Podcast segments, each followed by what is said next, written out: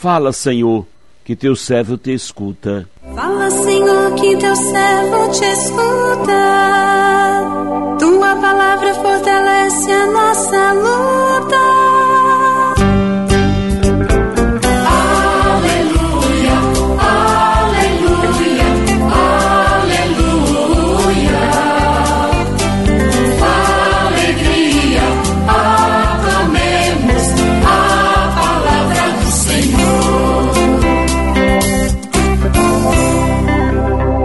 Senhor esteja convosco, Ele está no meio de nós.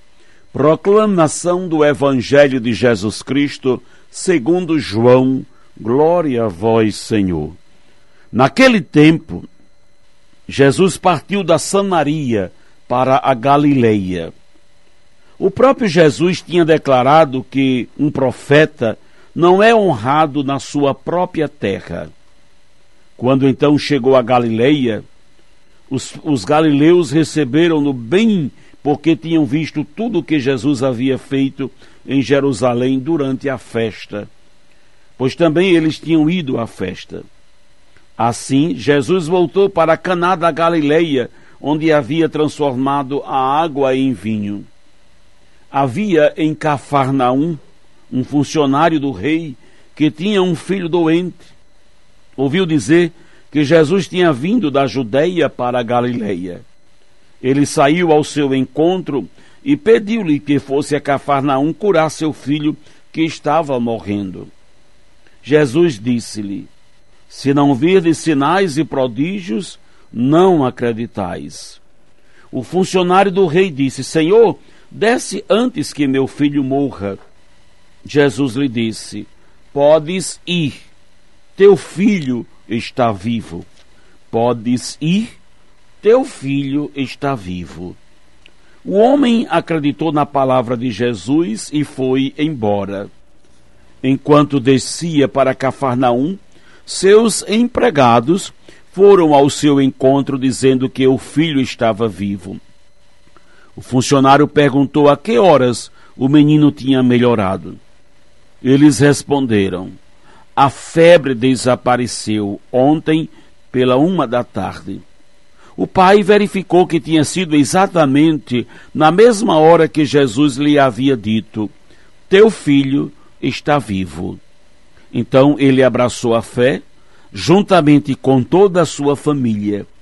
Esse foi o segundo sinal de Jesus, realizou quando voltou da Galileia, da Judeia para a Galileia palavra da salvação. Glória a vós, Senhor. Aleluia, aleluia, aleluia. Com alegria aclamemos a palavra do Senhor. Teu filho está vivo. Meu irmão, minha irmã, ouvintes do programa Sim a Vida, foi em Caná, ou melhor, em Cafarnaum, cidade da Galileia, região onde ele vivia, que aconteceu o segundo milagre de Jesus. O primeiro foi em Caná da Galileia. Os seus habitantes duvidavam dos seus milagres por ser ele conhecido de todos e, e precisavam de sinais e de testes para poder acreditar. Foi neste contexto que aquele funcionário do rei fez toda a diferença quando confiou na palavra de Jesus e voltou para reencontrar o seu filho vivo. A fé na promessa de Jesus, pela sua palavra empenhada, foi a motivação para que aquele homem tivesse a sua vida e a vida da sua família transformada. Assim também Jesus está esperando de nós o sinal da fé, para poder realizar os prodígios, os milagres de que necessitamos na nossa vida. E assim Jesus diz também para cada um de nós: Podes ir, teu filho está vivo. O filho, no nosso caso, poderá ser algo muito precioso, pelo qual estamos esperando e não conseguimos porque nos acomodamos sem dar o passo necessário para que as coisas aconteçam. Poderá ser também uma decisão importante que precisamos tomar é, a fim de que o milagre aconteça. O funcionário do rei atendeu a ordem de Jesus, acreditou e voltou. Jesus também poderá estar nos instruindo a dar algum passo e nós ainda não estamos obedecendo. Precisamos dar um passo de fé. Jesus está nos garantindo porque a palavra dele se cumpriu na vida daquele homem. Ele abraçou a fé juntamente com toda a sua família. E nós? Quantos milagres necessitamos que aconteçam na nossa vida e não os alcançamos porque ainda não acreditamos e precisamos de sinais? Nós estamos percebendo que Jesus vive no meio de nós e que, assim como curou o filho do funcionário do rei, tem poder também para nos curar hoje e alcançar para nós os milagres que tanto desejamos. Precisamos abraçar a fé em Jesus dar testemunho dela dentro da nossa casa para que as suas maravilhas também aconteçam na nossa família. Qual o milagre que você precisa que aconteça na sua vida? Pergunto a você que reza conosco, ouvindo, sintonizado na 91.9, a Rádio Rural FM de Natal, você que está nas redes sociais da rádio da, de Padre Nunes, qual o milagre que você precisa que aconteça na sua vida? Eu pergunto. Você está esperando fazer boas obras para receber os presentes de Jesus? Peça a Jesus com fé e assim mesmo, do jeito de que, que você está, do jeito que você é, ele também o atenderá. Podes ir, teu filho está vivo. A palavra de Deus hoje nos coloca diante de, desse pai de família muito aflito, era funcionário do rei, tinha um filho que estava muito doente. Veja, ele era um funcionário público, um pai de família, e com certeza, como funcionário do rei, ele era muito gabaritado, tinha muito dinheiro, posses, só não tinha a graça de levantar e restaurar o seu filho. Ele, humildemente, está reconhecendo a sua miséria, está reconhecendo que sua posição social, o dinheiro que tem, não é capaz de dar a vida que o seu filho precisa. Ele sabe quem é Jesus. Já ouviu falar dele e sabe o que Jesus está realizando e por isso vai de uma forma até desesperada atrás de Jesus?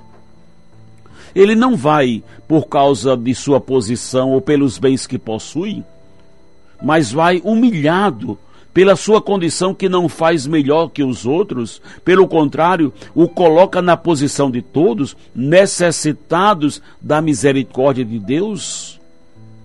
Esse pai de família meu irmão, minha irmã, suplica para que Jesus possa descer até a sua casa, para socorrer, salvar e libertar o seu filho. Quando vejo esse pai de família, esse trabalhador, esse funcionário público correndo atrás de Jesus, olho para a situação de tantos pais que querem libertar seus filhos do poder do mal, que querem seus filhos curados e restaurados. Entregue os seus filhos para Jesus. Mas chame mesmo Jesus na vida dos seus filhos e chame seus filhos para que estejam na presença de Jesus. Não entregue seus filhos às máquinas. Não entregue seus filhos para que vivam no seu mundo iludidos com as riquezas e fantasias do mundo em que vivemos. Porque os nossos filhos estão morrendo e muitas vezes estamos deixando passar despercebido. Esse funcionário público acordou e foi buscar em Jesus a luz. E ele trouxe vida, restaurou o seu filho. Mais do que isso, o grande milagre não foi o menino restabelecido, o grande milagre foi ele, com toda a sua família, abraçar a fé e viver a fé. Não estão mais vivendo na ignorância, de acordo com aquela vida prazerosa e fácil que tinham, mas estão abraçando a fé de todo o coração. É preciso dizer, meu irmão, minha irmã, que nossas famílias precisam abraçar a fé e que está precisando de pais de família, de homens que levem a sua família a abraçar a fé. Está precisando de homens que levem a sua família a serem de Jesus. Estamos precisando de homens de verdade que saiam das suas vantagens materiais, pessoais e digam: a minha família vai servir Jesus. A minha família vai recorrer a Jesus? A minha família vai se colocar aos pés de Jesus? Esse homem foi homem para se humilhar, para se colocar aos pés do Senhor, para buscar aquilo que ele não poderia dar. Querido Pai, o seu melhor, o seu melhor esforço humano, não vai trazer a salvação para a sua família se você não se colocar aos pés de Jesus. E também não entregar toda a sua família aos cuidados dele. Seu filho pequeno, seu filho já grande, busque Jesus para eles e os leve aos pés dele. Que o Senhor nos abençoe. Amém.